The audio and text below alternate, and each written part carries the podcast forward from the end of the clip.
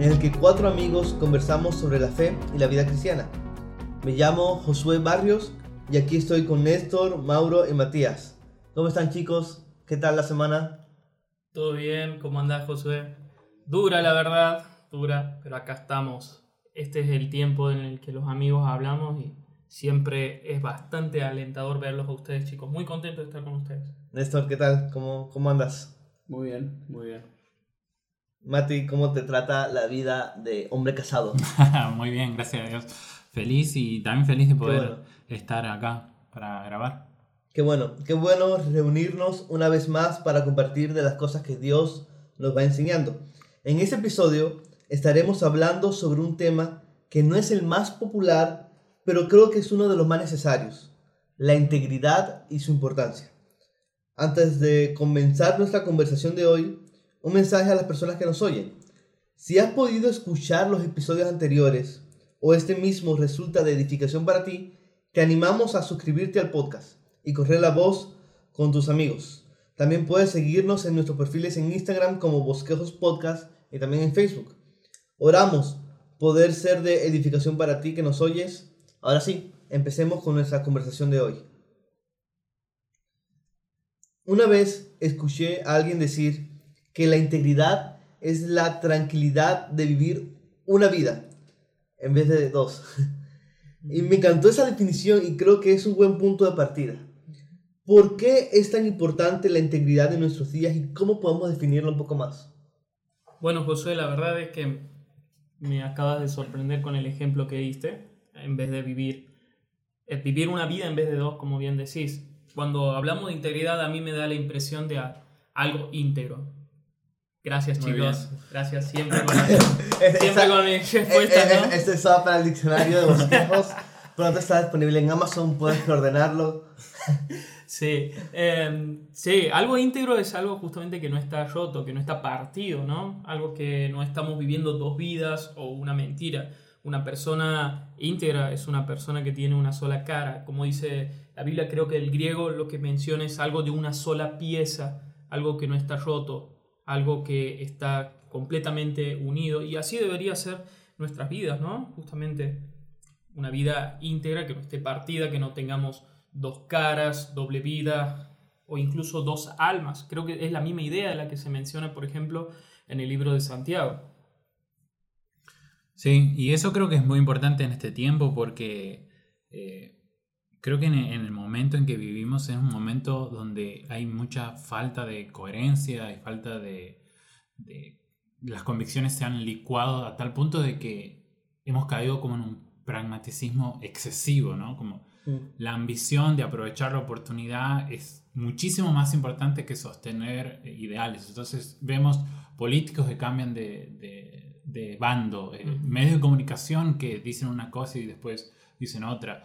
Eh, estamos incluso atravesando eh, una crisis de credibilidad a nivel mundial. Y pienso que es una situación que se lo podemos ver en, la historia bíblica también. Creo que en la época eh, antes del exilio y durante el exilio, en, en los profetas menores podemos ver historias donde los líderes de la nación habían perdido total credibilidad.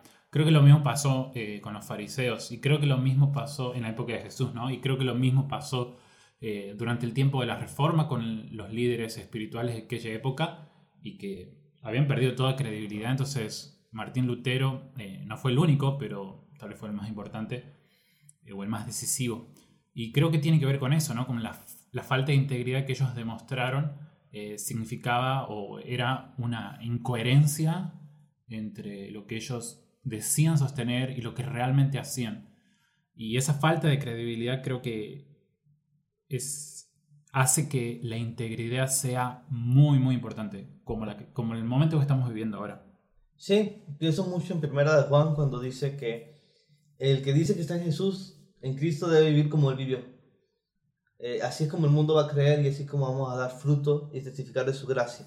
Y pensando un poco más en todo esto, eh, ¿qué, ¿qué pasaje bíblico pueden meditar ustedes sobre la integridad y que les haya impactado bastante? Un, pasaje en particular, eh, porque ya hemos hablado un poco de, lo, de las palabras que se usan, ya hemos hablado un poco de su importancia, pero ¿qué dice la Biblia? ¿Alguna historia, algún pasaje que, que compartirían?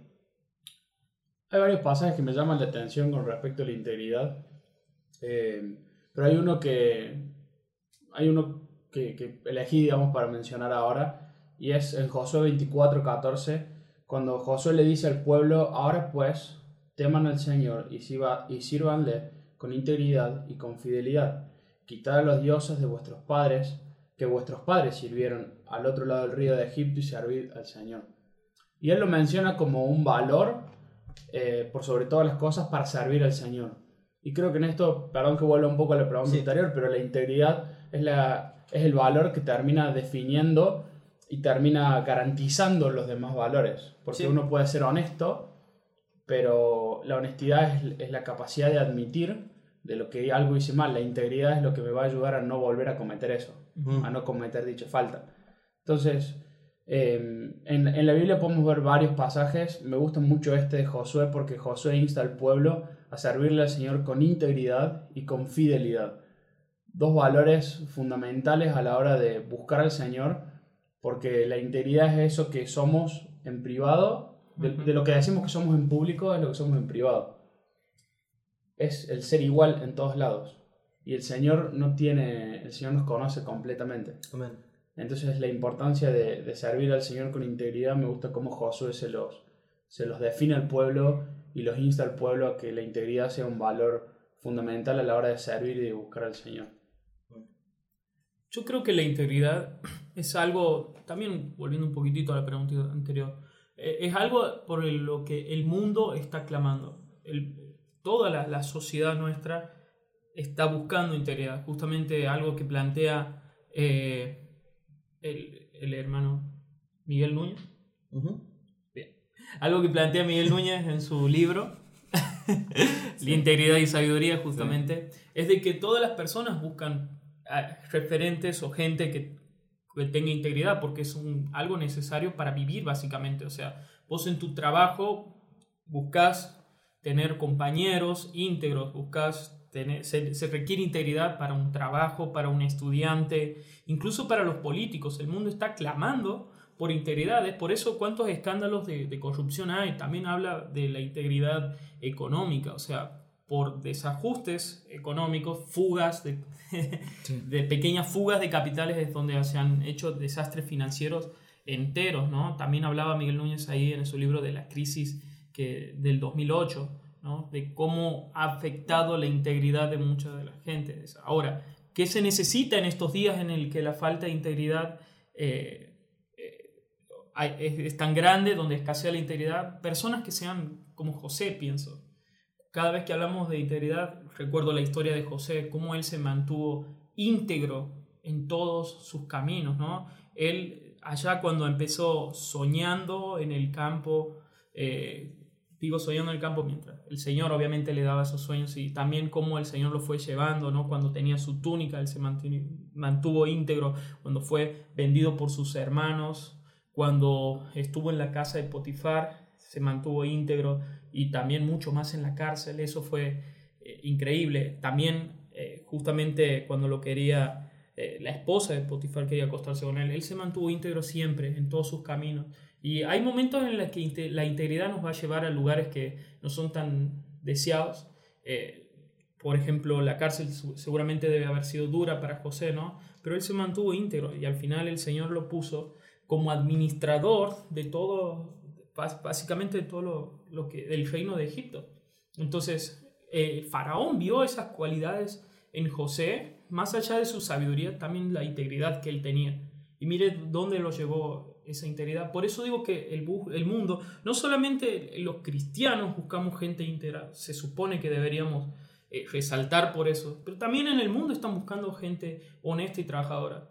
Es incontable las veces que eh, ciertos em, capataces o jefes han me han dicho, estamos buscando eh, alguna gente cristiana porque sabemos que ellos son honestos. Pero más allá de la honestidad, yo creo que lo que están queriendo decir ellos, buscamos gente íntegra, que se- sepamos que no nos van a robar, no nos van a llegar tarde, van a ser Claro. honestos. Sí, yo eh, sobre un pasaje de la Biblia y cómo me ha impactado, yo obviamente como todos los demás este, podríamos nombrar varios, pero hay un- unos que a mí me gusta mucho, por ejemplo, contrastar lo que dice Proverbios, sobre la integridad. Y tengo dos citas acá, capítulo 10 y capítulo 28, que dice, el que anda en integridad anda seguro, más el que pervierte sus caminos será descubierto. Y el otro dice, el que anda en integridad será salvo, más el que, más el que es de camino torcido caerá de repente. Mm. Y está bueno saber que la integridad realmente nos cuida, cuida nuestro camino y evita que caigamos en cosas eh, feas que después vamos a lamentar, consecuencias que llegan después. La integridad tiene realmente esa capacidad de poder guiarnos, cuando, porque la integridad supone que vamos guiados por la, por la sabiduría de Dios. Eh, entonces nos cuida de caer en cosas que luego vamos a lamentar. Pero a la misma vez el Salmo 26 Mm. es un salmo sobre la del íntegro, dice el título. Eh, es un lindo salmo en el que él dice que él ha- se ha cuidado y ha mantenido íntegro, pero está sufriendo consecuencias de esa integridad. Entonces, algo que me impacta mucho es cómo la Biblia es, es muy sincera y nos demuestra esto que es una paradoja para nosotros. Mm. Que por un lado la integridad nos salva de malas consecuencias, pero por el otro lado la integridad también va a significar eh, no- peligro para nosotros, costo personal. Y creo que eso es algo que, primero Pedro, lo habla muy bien, de que Sabía que ibas a decir eso. Debía apostar. Bueno, a full acá está el Sí, porque- diccionario mío y el comentario de primero de Pedro Porque de Matías. Pedro y, y- ¿Sí? y de verdad esa es mi cruzada. Mi cruzada es saber que la iglesia puede valorar eh, Primera de Pedro como eh, tal. cartas además de Pablo, de las de. Pablo. Pero este, Pedro dice, "U- si ustedes hacen el bien, nada malo les va a venir, pero si sufren, sufran este, por hacer el bien y no por hacer cosas malas. Y sepan que así se identifican con Cristo. Él fue íntegro y la integridad lo guardó de, pecar, pero también la integridad lo llevó a la cruz por nosotros.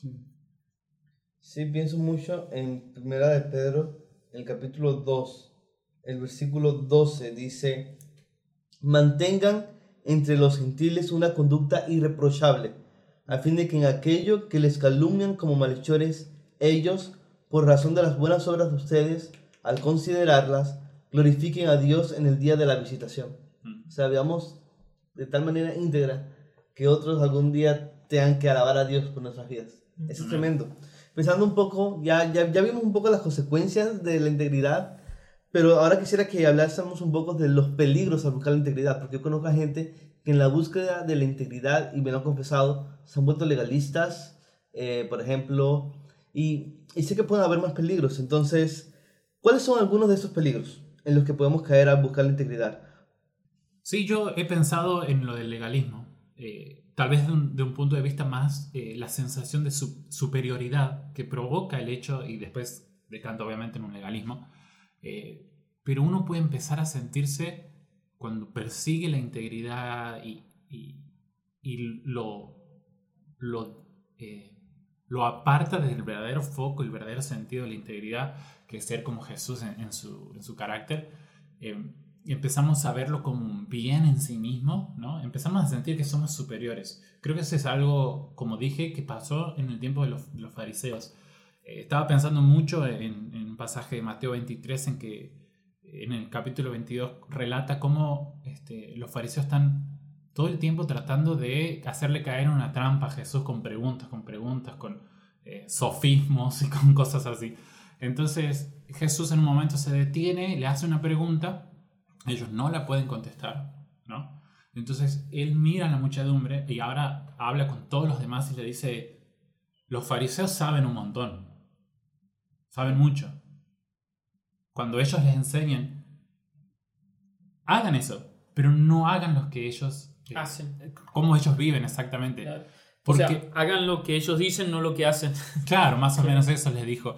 Porque, eh, porque realmente eh, se creen superiores. Ellos tenían un nivel de conocimiento y creían ellos que podían formular preguntas muy elaboradas y hacerte caer en problemas de, de lógica y de pensamiento y te podían citar autores y, y- y- y comentaristas del Antiguo Testamento. Eran muy expertos en eso, en la letra chica, en todo. Pero ese, ese sentimiento de superioridad eh, les había hecho caer en integridad porque todo lo que sabían no lo practicaban. Mm. Y eso creo que también nos lleva a pensar en que uno de los peligros de, de- de buscar la integridad en el que podemos desviarnos y caernos, además del legalismo y el sentimiento de superioridad, es la hipocresía. es la hipocresía. Eh, pienso que conocer todo esto a veces nos empuja de alguna manera que, bueno, tendríamos que desarrollarlo más, pero nos empuja a esconder, a opacar, a aparentar los pecados que sí sabemos que tenemos. Creo que eso los fariseos lo hacían mucho. eh, en, algunos episodios de, de la historia los- de, los evangelios se deja ver. Ellos eh, tapaban sus propios pecados, no dejaban que se vean. Entonces, por eso tenían que eh, evidenciar tanto sus buenas obras en público Sí. para que no se vean tanto sus, sus, sus oscuridades, ¿no? su, muerto dentro del, del- del ropero. Eh, y, y eso me, me lleva a pensar en lo que Pablo dice en Romanos capítulo 2, que le dice, ¿no? argumentando ahora no solamente que los paganos no conocen a Dios, pero los judíos que se creen, este, que conocen la ley, y él les dice, vos que predicas que no se debe robar porque los mandamientos dicen así, ¿realmente interpretás bien el sentido de la ley? Porque en, otros, en otros aspectos estás robando vos también. Ujú. Y bueno, y hace... No, dice, el nombre de Dios es blasfemado entre los gentiles por causa de ustedes. Ujú. Así es. Así es ese pasaje. Yo, yo creo que el legalismo y la hipocre- hipocresía son dos peligros. Me, me encanta el ejemplo porque creo que de ahí deriva también el orgullo, ¿no? Sí. Cuando, cuando dabas el ejemplo de los fariseos, pienso en, en mi vida y en, en- en general cuando tratamos de, de, de mostrar algo, cuando nos descubren, por ejemplo, en una mentira, el problema no es que nos descubran de la mentira, sino que nos descubren de que dijimos algo que no, que no íbamos a hacer o que no hicimos, que no era real. Y el punto no es en sí lo que dijimos, sino es nuestro orgullo que se ve afectado por, por, por ese descubrimiento. Entonces no termina siendo, o sea, la, integridad como, como valor termina protegiéndonos de que nuestro orgullo se, va, se, se vea, mm, se vea por encima del resto de las, de las personas, o nos creamos, como decía Mati recién, ¿no es cierto?, por encima de las demás personas, porque el hecho de, que nos descubran en, en, en la falta de algún otro valor una mentira, no termina siendo solo una falta de integridad, sino termina siendo un, un orgullo excesivo nuestro de tratar de tapar, como decía recién Mati, ¿no? las, las cosas que estamos haciendo. Entonces me, me encanta el ejemplo de los fariseos, cómo lleva eso a, a pensar, pero también pienso en, en nosotros mismos, cuando tenemos alguna falla eh, y caemos en, en una falta de integridad, en realidad el problema que estamos viendo no es solo la falta de integridad muchas veces, porque la estamos buscando y creemos que lo estamos haciendo bien, sino que estamos siendo orgullosos y deshonestos con nosotros mismos a la hora de, de, de buscar la integridad. Sí. Miguel Núñez dice en su libro eso, que eh, la integridad, la falta de integridad es falta de integridad con uno mismo, Ujú. con Dios y con los demás. Eso es muy, lo que Sí. muy profundo. Sí. Yendo, No me acordaba de eso. Leí el libro de nuevo para, para refrescar algunas cosas, pero no Sí. me acordaba de ese Creo que ejemplo. todos leímos el libro para este episodio. eh, yendo ahora a la cruz.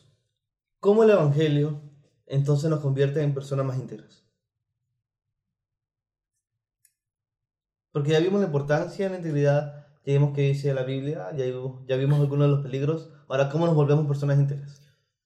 Bueno, justamente ahora podemos ser lo, lo contrario a los fariseos, pienso yo. Como que eh, esas personas vivían y querían cumplir la ley para agradar a Dios. La Biblia dice de que ahora las, eh, ya, no es, ya no está más la, la ley, el poder de la ley sobre nosotros, sino que ahora vivimos por el poder del Espíritu.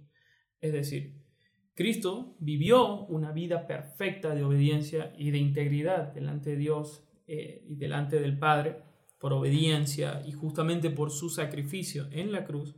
eh, él cuando resucita de los muertos, ese mismo poder que los resucitó, el Espíritu Santo, dice Pablo, vive ahora en nosotros. Es decir, ese poder, ese espíritu, eh, es el que opera en nosotros para justamente poder vivir una vida íntegra, una vida según la ley, pero ya no lo hacemos como tratando de cumplir ciertas normas, sino que simplemente como que nos nace. Y ese mismo espíritu también es el que nos liberta del poder del pecado. Ahora ya no somos más esclavos del pecado. Ahora tenemos libertad para no pecar, básicamente, para vivir. Es decir, ya no hago algo como reglas automáticas para tratar de agradar a Dios, sino que simplemente vivo. Simplemente busco relacionarme con Dios y dice que aquel que ama a Dios, que su espíritu vive en él, los mandamientos de Dios no le son gravosos. Exacto. Es un estilo de vida, básicamente. Sí, yo, yo creo que el punto está en que entendamos el carácter transformacional del Así es. Evangelio. O sea, el Evangelio transforma nuestra vida en el sentido que también transforma nuestros afectos, nuestros deseos, nuestra forma de pensar. Ahora tenemos la mente de Cristo, tenemos la vida de Cristo y deseamos las cosas de arriba, las de Dios, y, y ya no buscamos las cosas de los hombres, sino las que son de Dios. Ese es el carácter transformacional de lo que el Evangelio hace por nosotros. Sí. En base a eso podemos comenzar a, a- a vivir este, de manera íntegra porque han cambiado, como decía Mauro. Y acá estoy siguiendo mucho al libro de, de MacArthur sobre el, el poder de la integridad.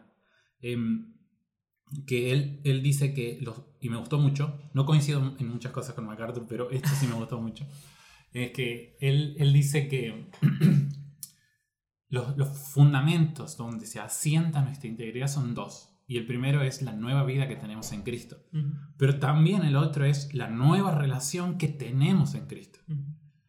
Ahora que, que vivimos, que en nuestra, la nueva vida ha sido puesta en nosotros, nosotros también tenemos una nueva forma de relacionarnos con Jesús. Y Jesús ha dado sus virtudes, su justicia y su poder y su mente a nosotros. Y nosotros vivimos unidos a Él y compartimos con Él y participamos con Él en la naturaleza divina. Wow, como ¿no? dice Pedro. Qué loco es.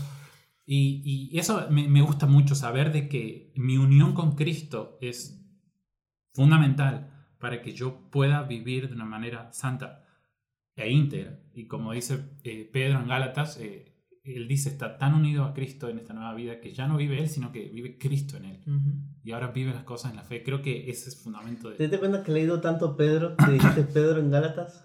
No, No, no, no. necesitamos leer más Pedro. A ver, a ver, hermano, a ver, a ver. Y con Pedro te referís a Gálatas. Sí. a ver. El, el Evangelio nos da conciencia de pecado.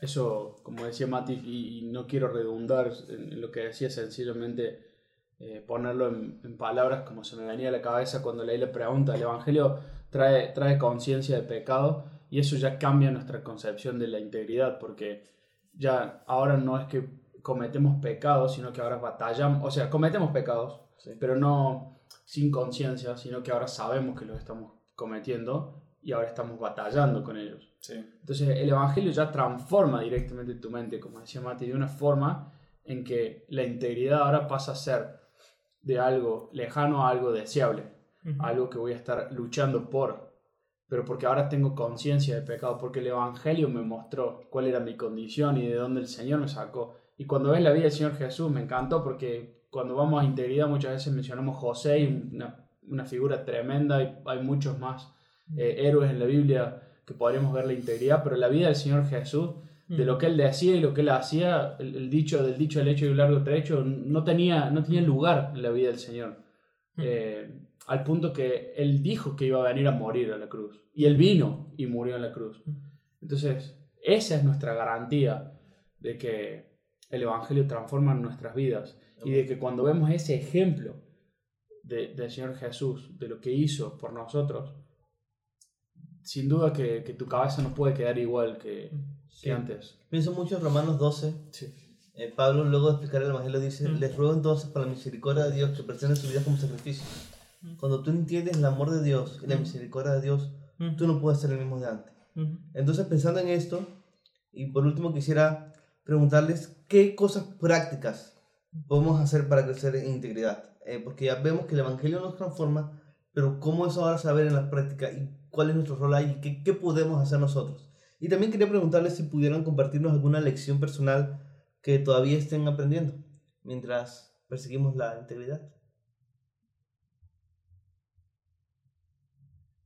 Con respecto a la primera pregunta, y voy a citar a Mati, em, hay muchos pasajes en la Biblia que nos hablan sobre ciertos valores, ciertos cuidados que como cristianos necesitamos tener. Sí. Eh, y buscando en estos, en estos días, tratando de, de- de ver otras cosas, eh, me gustó mucho recordar eh, Primera de Pedro 3, cuando, cuando Pedro está terminando el, el pasaje y les dice, algunos, algunos consejos de, cómo vivir y les dice finalmente, sed todos de un mismo sentir, compasivos, amándonos fraternalmente, misericordiosos, amigables, no devolviendo mal por mal, ni maldición, sino por el contrario, bendiciendo. Y él sigue, él sigue dando ejemplos. Eh, y es interesante cómo cada una de las cartas a las diferentes iglesias, si vos ves los problemas que cada, que cada iglesia tenía, Pablo, Pedro, dan, dan ejemplos de cómo comportarse como cristianos. Y al perseguir el, el Evangelio y al, y al tratar de, de, luchar con nuestras viejas vidas y, y, vestirnos del nuevo hombre y seguir peleando esta batalla de la fe, como lo dice Pablo, eh, definitivamente tenemos que ir a buscar estos ejemplos, como los que Pedro insta, como los que Pablo insta a los, a los Éfesos, a los Gálatas, a los Corintios.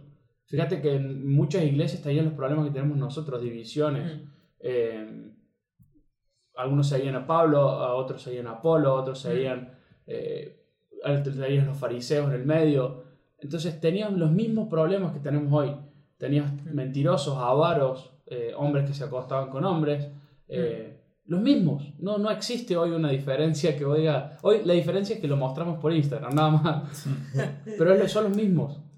Entonces, al, a la hora de perseguir la integridad, creo que consejos prácticos están en la palabra de Dios. Perseguir aquellas cosas que el Señor mismo eh, ha, demostrado a su pueblo, que Él mismo ha, con su vida ha demostrado decir y hacer. Creo que como cristianos necesitamos confrontarnos y cuando nos, digo confrontarnos me refiero a ir a la palabra de Dios porque esa es la vara. Hoy, hoy el moralismo ha hecho que, que, lo que está bien y lo que está mal, si te fijas en los libros de las universidades acerca del tema, te van a decir, bueno, cada la, concepción de, la, de lo que está bien y lo que está mal lo da la sociedad, lo da la cultura, lo da el entorno, lo da uno mismo, dependiendo de lo que vos crees que está bien y que está mal. Y sabemos que eso no es verdad. No existe una forma de poder ponernos de acuerdo, no existe no existe forma de poder tener eh, una guía si no tenemos una vara como, la, como lo es la palabra de Dios y como son los consejos en las diferentes, creo que de más forma práctica en las diferentes cartas y epístolas. Sí, en resumen, pues cómo podemos crecer en integridad es profundizando en la palabra y obedeciendo. Sí, sin duda. Sí. sí. Una de las definiciones de integridad que leí por ahí es como que básicamente eh, no tener integridad es básicamente no temer a Dios. Eh, una, eh, es una definición muy práctica de lo que no es la integridad o la falta de integridad, ¿no? Entonces, ¿cómo hago para tener más integridad temiendo más a Dios? La Biblia dice que en Jesús cuando le preguntaron, no teman a los hombres, aquellos que pueden dañar el cuerpo, más bien teman a aquel que le puede dañar el cuerpo y el alma, destruir el cuerpo y el alma. Eh, y obviamente se refiere a Dios. Y un poco también es temer al Señor.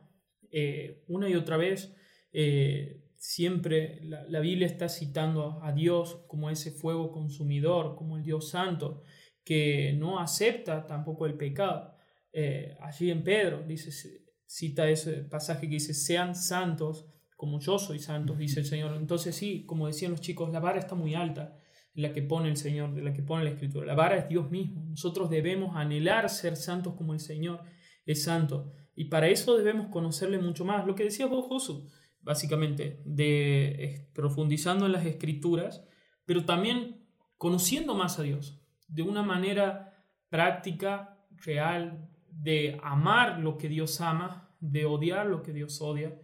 Y cuanto más profundizo en su palabra, eso tiene un efecto transformador en nuestra mente, pero también conozco más a Dios, amo más a Dios obedezco más a Dios y temo más a Dios, temo eh, no, no agradar en, en, esas cosas, ¿no? Obviamente todos agradamos al Señor por medio de Cristo, pero en un sentido más práctico del día a día debemos buscar agradar a Dios en todos nuestros caminos.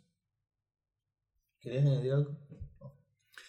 Genial. Em, sí, yo, yo puedo dar un consejo también práctico y, y obviamente hay que tener cuidado con los consejos porque funcionaron para mí, pero no quiere decir que, de la misma manera funcionen para otros. primera de Pedro.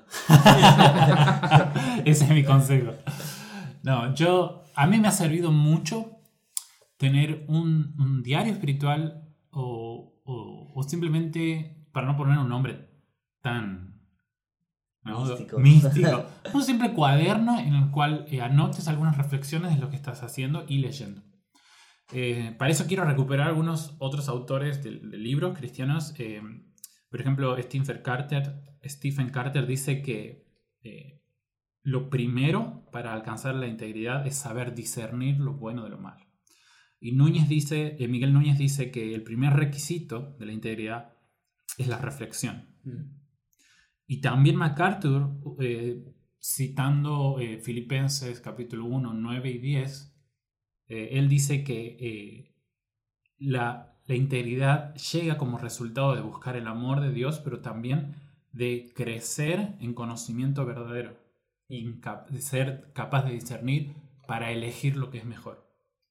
Entonces, estos autores coinciden en que hay una, un- un- una etapa, una primera etapa de, la integridad que es una etapa reflexiva, es una etapa eh, eh, pensante en la cual debemos dedicar nuestra mente hacia la verdad, un poco lo que ustedes decían. Y yendo a un, un punto más práctico, eh, a mí me parece o me ha resultado muy útil tener un cuaderno en el cual yo anote mis pecados y sea sincero con eso. Entonces yo decía, bueno, eh, anotaba eh, mi pecado del orgullo y en qué punto se ve cuando le contesté esto a alguien, cuando hice esto y por qué hice esto. Entonces lo anotaba y trataba de pensar y trataba de buscar citas que aborden ese tema y estudiarlos. Entonces yo tenía un, un cuaderno en el cual por tres o cuatro páginas yo abordaba este tema en mi vida puntualmente Mm. y era sincero conmigo mismo porque ese, ese cuaderno no lo va a leer nadie. Entonces yo podía ser de verdad sincero. Bueno, si te mueres yo lo voy a leer. mentira, mentira, mentira. Bueno, a no ser que te mueras primero. Así que ese consejo puedo dar. Obviamente eh, hay gente que por ahí no, no tiene... eh, eh, no- lo no va a tiene- leer. Ah, sí, lo ha leído. Lo ha leído. Eh, es, obviamente hay gente que tal vez no le ayude ese nivel de reflexividad o, o no tenga ese carácter, esa personalidad de tener un cuaderno siempre a mano y anotar cosas. Yo sí, tengo una biblioteca de cuadernos propios. eh, así que a mí me sirve mucho y me ha sido muy útil. Yo también tengo eso en los cuadernos. eh, eh, tengo, cuando nos mudamos siempre es gracioso, porque llevo esos libros a todas partes. Sí. Desde hace como 10 años estoy teniendo diarios y me ha ayudado bastante. Y algo que también me ha ayudado muchísimo es rodearme de amigos íntegros. Mm. Porque la integridad individual no es un proyecto individual, es Sí. un proyecto en comunidad. Mm. Necesitamos a personas en nuestras vidas que puedan confrontarnos, Mm. que puedan retarnos. Nadie crece en integridad en un vacío y desconectado de la iglesia local. Ujú. Porque es en la iglesia local donde nosotros nos estimulamos unos a otros al amor y a las buenas obras. Dice Hebreos capítulo 10. Y creo que es una lección muy importante que el Señor me está consiguiendo descubrir. Y bueno, con esto creo que podemos cerrar el episodio de hoy. Muchas gracias por sus respuestas, hermanos. Oremos que el Señor nos conceda crecer en integridad, no para que las personas nos vean a nosotros y digan, uy, qué íntegro son esas personas, sino para que las personas lo vean a Él, Sí. para que vean a Dios. Por último, a las personas que nos escuchan, si gracias a Dios este episodio ha sido de edificación para ti, te animamos a suscribirte a nuestro podcast en Spotify o tu plataforma favorita. Publicamos un episodio nuevo todos los jueves y también puedes seguirnos en Instagram. Puedes conseguirnos como Bosquejos Podcast. Muchas gracias por acompañarnos en esta ocasión. Dios bendiga.